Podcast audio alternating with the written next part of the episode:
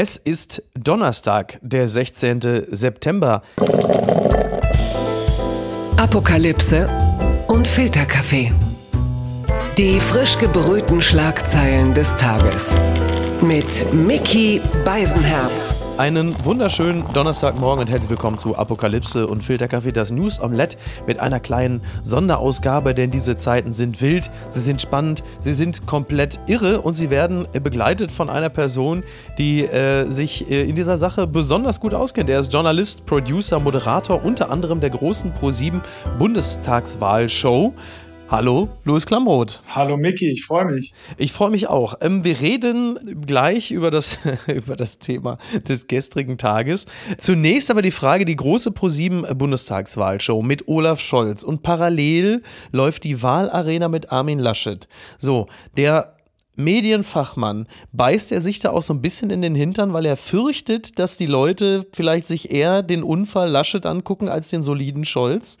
Ja, es ist natürlich echt unglücklich, ne? Vor allen Dingen, äh, ich sag mal, musst du gar kein Medienfachmann für sein. Auch aus so einer Demokratie äh, Sicht. Ähm, du willst ja, dass die Leute sich beide angucken können und dass sie jetzt ja. parallel laufen. Ich habe in der Werbepause niemand verraten, aber habe ich zwischendurch mal den Stream angemacht und mir mir Laschet auch angeguckt.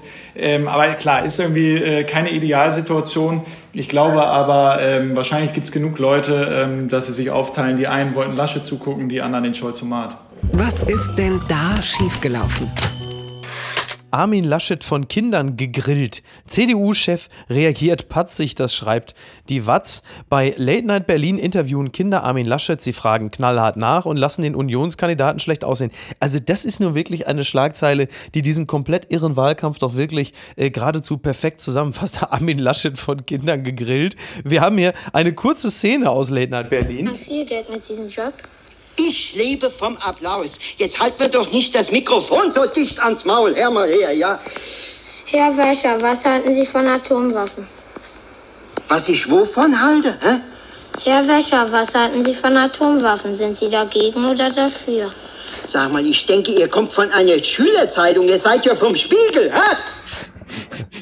Also ich fühlte mich also sehr hart äh, an, diesen, an diesen Film erinnert, an die Rolle des Heinz Wäscher, wurde perfekt äh, bekleidet von Armin Laschet, der sich in so einem Zelt auf lustige Kinderfragen freute von zwei Kindern namens Pauline und Romeo, die heute, glaube ich, schon Helden sind. Und es ist wie so häufig in der Literatur eine Geschichte, die mit Romeo beginnt. Am Ende wird einer eingesagt. Und in diesem Falle war es äh, zumindest politisch Armin Laschet, wie es sich anfühlte. Wie hast du die ganze Situation wahrgenommen? Also erstmal muss man äh, Riesenkompliment an Pauline und Romeo. Äh, die haben ja. gestandene Journalisten äh, einfach mal so in Schatten gestellt. Ich glaube, war eins der härtesten Interviews, die in diesem Wahlkampf bis jetzt geführt wurde. Einige Leute auf Twitter haben ja schon gefordert, dass die äh, im nächsten Wahlkampf die, die Trielle übernehmen. Aber ich glaube ehrlicherweise, ich habe eine These.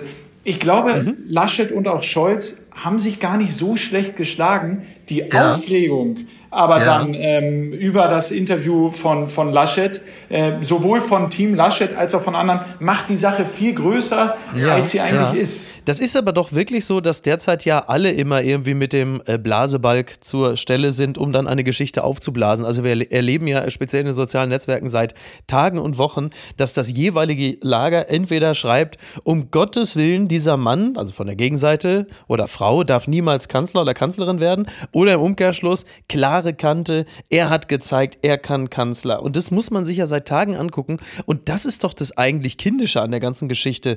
Also es, die peinlichen Momente kommen meines Erachtens häufig wirklich aus dem Lager der jeweiligen Kandidaten oder Kandidatin, weil es halt eben immer diese Comical-Ali-Vibes hat in Bagdad, wenn er da steht und sagt, alles läuft super. Und du denkst, Kinders, man sieht's doch. Es ist genau das. Es ist äh, sozusagen, wenn man, wenn man sich nur die Interviews anguckt, äh, da haben die beiden jetzt nichts wirklich Neues gesagt sondern die mhm. Positionen sind doch klar. Klar ist es lustig ja. zu sehen, dass auch ein Armin Laschet offensichtlich eine kurze Zündschnur hat, äh, selbst ja, wenn ja. Kinderfragen stellen. Ja. Aber dass die Teams sich dann da jetzt wieder so echauffieren, äh, das ist das, was doch am Ende nervt und was dann auch so ein bisschen, äh, ein bisschen peinlich ist und macht die Sache viel größer, als sie eigentlich ist. Also ich glaube, ein bisschen mehr Gelassenheit auf, auf allen Seiten täten den KandidatInnen, glaube ich, ganz gut an der Stelle. Ja, zum Glück sind es ja nur noch anderthalb Wochen, dann ist zumindest das äh, vorbei. Na, warte mal Trotz, ab, danach kommt ja noch Regierung und Koalition und so weiter, da geht's oh los. Oh Gott, oh Gott, oh Gott, ja, ja. Na, also ich hatte bei Laschet schon den Eindruck, Kind oder Karriere, er musste sich entscheiden. Und es war wirklich, also nach dem Lachen in der Flut, sich Kindern gegenüber patzig, und er kann ja häufig, das muss man ja sagen, er kann ja häufig sehr patzig sein, ungehalten und auch da versuche ich jetzt mal, mich in die Seele von Armin Laschet hineinzufühlen. Das heißt, du wachst morgens auf, dieser Wahlkampf ist wahnsinnig stressig, du bist eh der Watschenhans der Nation. Es gibt so Wulf-Vibes, weil du natürlich jeden Tag siehst, Hashtag Laschet, der ist so, ne, die Pinata, auf die alle draufkloppen. So, dann gehst du in dieses Interview und denkst, du kannst mit den Kindern wieder lustig tanzen, wie zuletzt in diesem Klassenraum.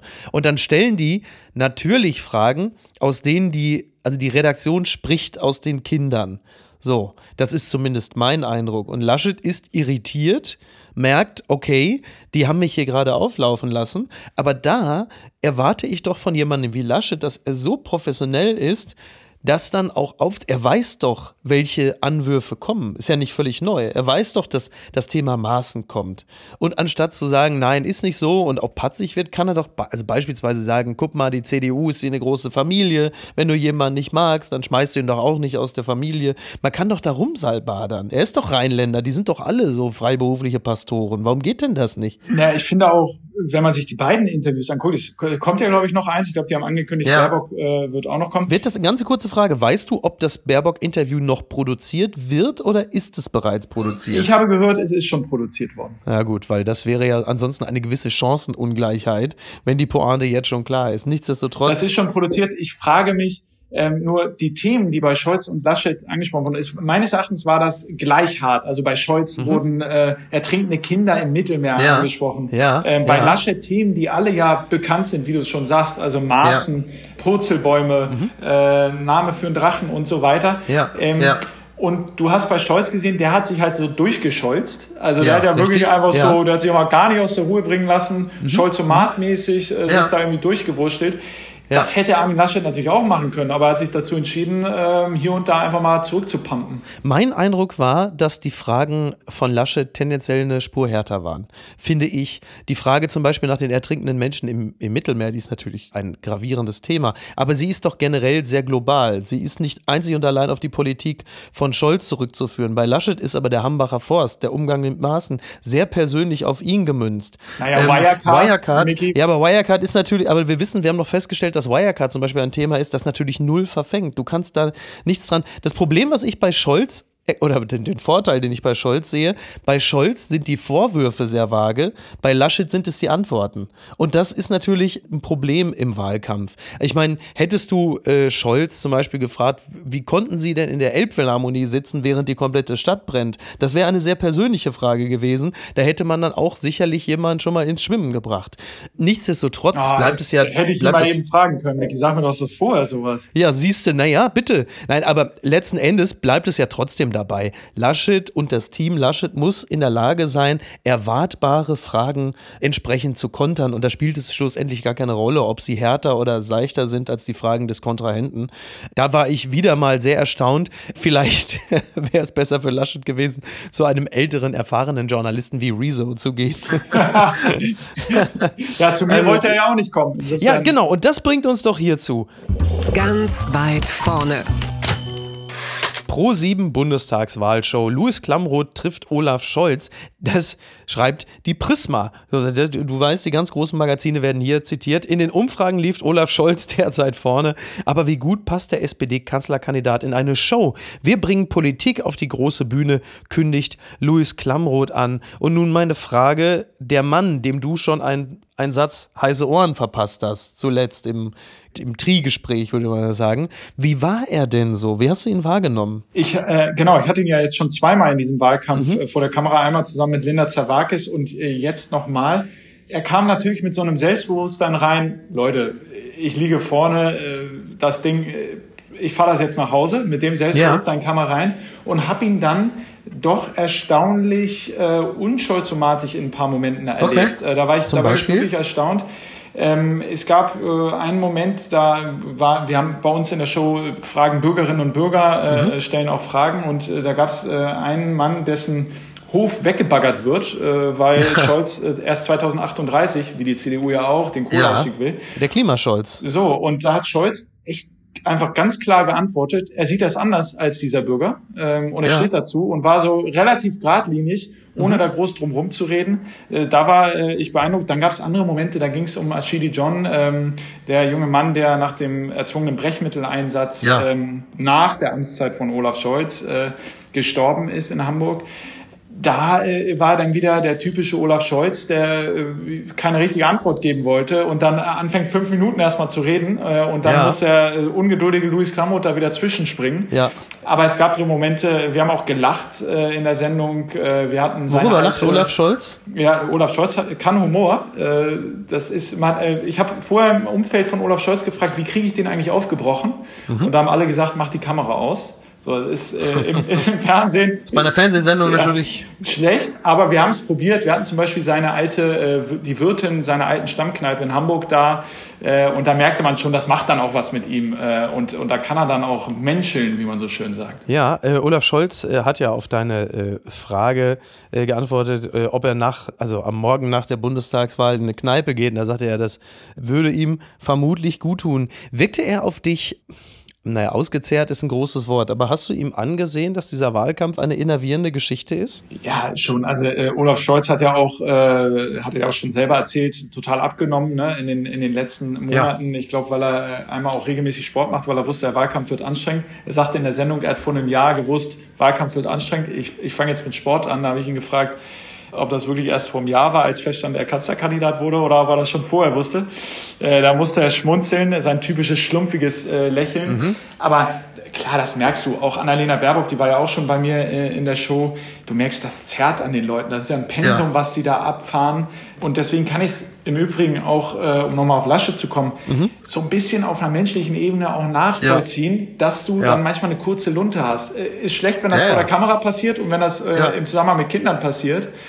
Aber, aber, Was für ein Satz. aber es ist ein bisschen, es ist ein bisschen menschlich, oder? Ja, to na, total, total. Ich habe auch wirklich, ich will jetzt nicht sagen, einen Softspot für Armin Laschet, aber ich bekomme grundsätzlich immer ein schlechtes Gefühl, wenn jemand so im Fadenkreuz steht und äh, dann einfach, also ich würde trotzdem immer für Fairness plädieren. Also ich finde die, die Politik von Armin Laschet, die Führungskompetenz, all diese Dinge, von mir aus auch die persönliche Performance, kann man kritisch betrachten. Ich finde es aber völlig falsch, wenn man von vornherein ihn halt zu so einer Art Pinata macht, wo immer völlig klar ist, der Laschet, äh, wie gesagt, ne, Laschet sagt, was ein herrlicher Tag und er ist die Verhöhnung der Toten in Afrika, wo du sagst, das kannst du so, kannst du so nicht machen. Ich finde es auch Das seltsam. ist ja aber auch so ein Trend, äh, Miki, den, der spiegelt sich ja auch bei den Wählerinnen und Wählern wieder. Ne? Also Ja. das ist so eine self-fulfilling prophecy. Also Scholz jetzt im Gewinnermodus führt in den Umfragen. Die Wählerinnen und Wähler sind gerne äh, bei der, auf der Gewinnerseite. Das heißt, äh, die befeuern das weiter. Mhm. Wer will schon dem vermeintlichen Verlierer, zumindest im Moment, äh, Laschet, dem Team Laschet zugehörig äh, sein? Ja,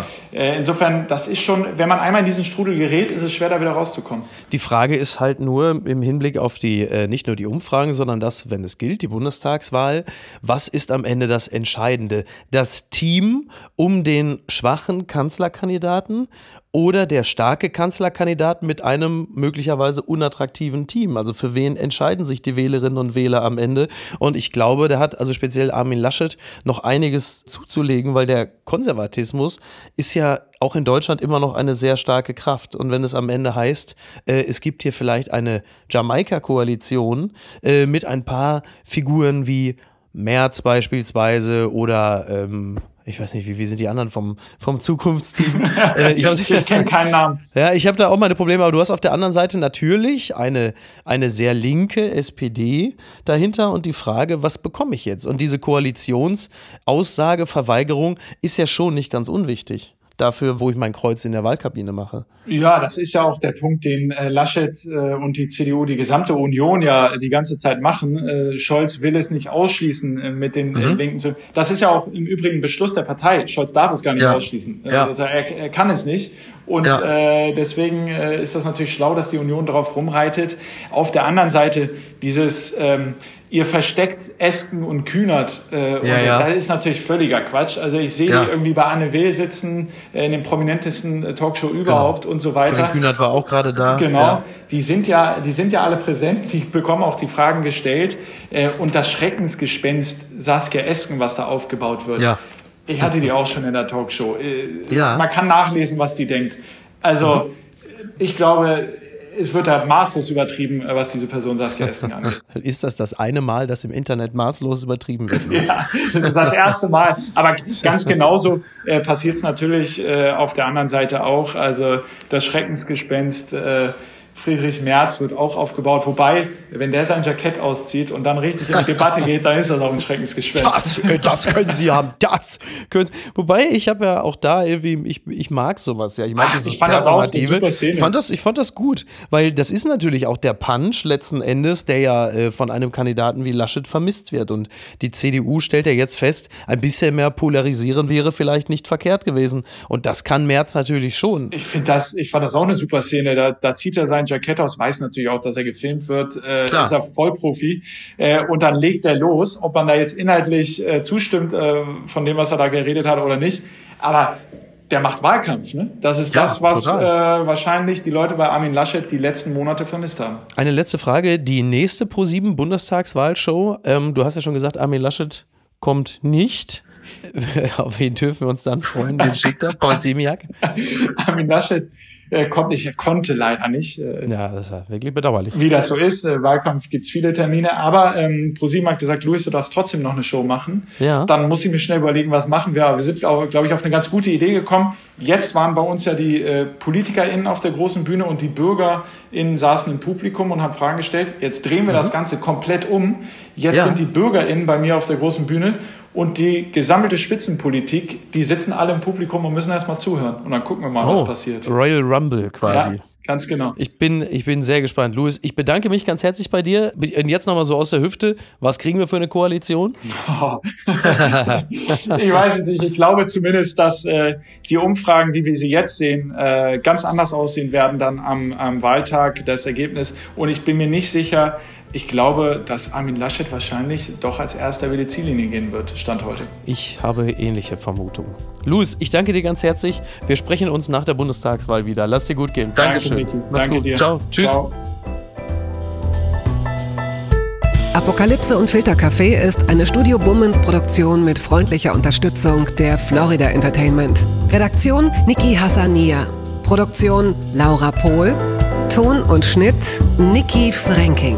Neue Episoden gibt es jede Woche montags, mittwochs und freitags, überall, wo es Podcasts gibt. Stimme der Vernunft und unerreicht gute Sprecherin der Rubriken Bettina Rust. Die Studio Bummens Podcast-Empfehlung. Ich bin Ricarda Hofmann und ich hoste die zweite Staffel von 1000 erste Dates. Wenn man sich halt anguckt und dann. Ah, Eins, zwei, so, Jackpot.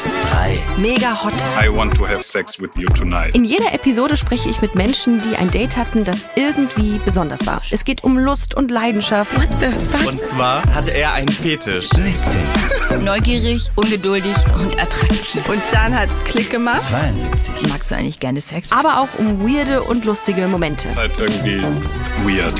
500, 766, 344, 1000. Haha, das kann jetzt mal richtig in die Hose gehen. Dieses Gefühl in meinem Bauch. 1000. Erste Dates. Die zweite Staffel von 1000 erste Dates gibt's ab sofort jeden Donnerstag, überall da, wo es Podcasts gibt.